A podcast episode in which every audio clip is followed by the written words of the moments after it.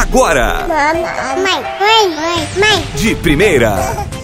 Oiê, seja bem-vinda a mais um podcast Mãe de Primeira. Eu sou Júlia Neves e eu tô só na nostalgia, viu? Porque o meu menino completou dois anos, gente. Dois anos daquela noite louca e super especial. Dois anos do dia que eu peguei ele no colo pela primeira vez, que ele mamou feito um bezerrinho. Há dois anos que eu sou só o pó da rabiola, minha amiga, que eu vivo com sono. Há dois anos que eu não sei o que é comer um chocolate em paz. Eu me sinto uma foragida comendo pelos cantos da casa, mas há dois anos que eu explodo felicidade e amor. E junto com os dois anos vem o Terrible Two? Ah, que nada! Aos dois anos se encerra uma fase super importante na vidinha da criança, a introdução alimentar. Na verdade, a introdução alimentar é um marco na vida da família toda, né? O bebê que até então só mamava começa a comer e é um processo que envolve insegurança, ansiedade, mas que pode ser extremamente prazeroso. A Organização Mundial de Saúde recomenda que a introdução alimentar comece a partir dos seis meses,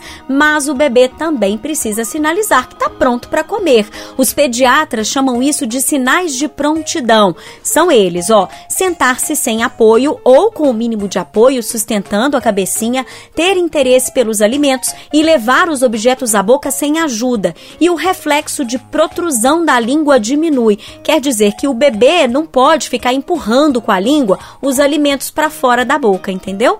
O Luiz Gustavo começou a comer exatamente aos seis meses, após a orientação da pediatra dele, claro. E ele sempre comeu bem. Eu brinco que ele é rapa-prato, menina. Inclusive, eu vivo postando os pratinhos do Gugu no Insta. Corre lá pra você ver. Arroba mãe de um A toda vez que eu faço vídeos dele comendo nos stories, o povo pira. Mas é bonitinho mesmo, né? Ver criança comendo. Todo mundo fala que eu tenho muita sorte porque o meu bebê come muito bem, mas ó, quem me conhece sabe que eu sou boa de garfo, viu? E se isso é alguma herança genética, com certeza essa criança puxou de mim. Na gestação eu também me alimentei muito bem, porque eu acredito que o paladar da criança também se forma ainda no útero da mãe. Afinal, né, a gente é o que que a gente come. Uma boa introdução alimentar previne doenças, ajuda no desenvolvimento infantil, além de garantir uma relação saudável com os alimentos por toda a vida, gente. É muito importante. Mas é claro que eu sei que comer bem de tudo não é uma realidade da maioria das crianças, né? E criança que não come é um tormento para a família. E por isso, hoje eu vou compartilhar aqui com você quatro dicas de ouro que eu percebo que fizeram toda a diferença para o Gugu comer tão bem. Então, ó, lá vai. Dica número 1. Um, você precisa comer legumes, verduras e frutas se quiser que seu filho coma. Sim, você! Você ouviu direitinho. Se você não come brócolis, minha amiga, não espere que seu filho queira comer, mesmo que tenha um carinhoso apelidinho de arvrinha. não há nada mais poderoso do que o exemplo. Vai por mim. Inclusive, a fase de introdução alimentar é um ótimo momento para melhorar a alimentação da família toda. Mas a segunda dica é ainda mais poderosa. Antes mesmo da introdução alimentar, por volta dos 4, 5 meses, coloque o seu bebê para participar do ambiente das refeições. Coloque ele sentado numa daquelas cadeirinhas de atividade, sabe? Coloca de frente para você.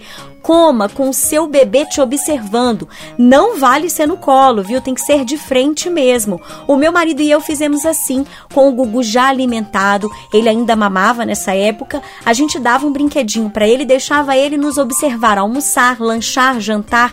A gente fazia isso todo dia. Ele observou o processo, aprendeu como se faz e quando chegou a vez dele, aos seis meses, menina, ele estava afoito para comer e felizão, né? Por enfim participar daquele grande momento em família. Isso é muito importante, pois a mastigação é um movimento que ele é aprendido por observação. Dica número 3 Controle as suas expectativas. O bebê não sabe que o alimento sacia, gente, então ele pode estranhar e até recusar. Tenha paciência, minha amiga. A introdução alimentar é um momento de treino, viu? Pensa assim que a comidinha agora é só um complemento do leite, que continua sendo o principal alimento do bebê. Então, se ele não comer de primeira, tá tudo bem. Logo você tenta de novo e de novo e ó, uma hora vai. e a última dica, mas não menos importante, importante é, na hora de fazer a comidinha do seu bebê, Esqueça a peneira, o liquidificador e o processador. A comidinha de bebê não deve ser misturada, liquidificada não. Confia no seu bebê, menina. E eu não tô falando aqui de técnica nenhuma não, tipo BLW, nananã. Independente de qualquer coisa, processar a comida é atrasar o desenvolvimento e privar os estímulos do seu bebê. Vai por mim e bom apetite! E aí, gostou das dicas? Bora conversar? Arroba Mãe de 1A no Insta. E para mais conteúdos, acesse e se inscreva em youtube.com barra Mãe de Primeira. Beijos de luz! Filhinho, o papá tá pronto. Vem cá. Que delícia! Mãe de Primeira.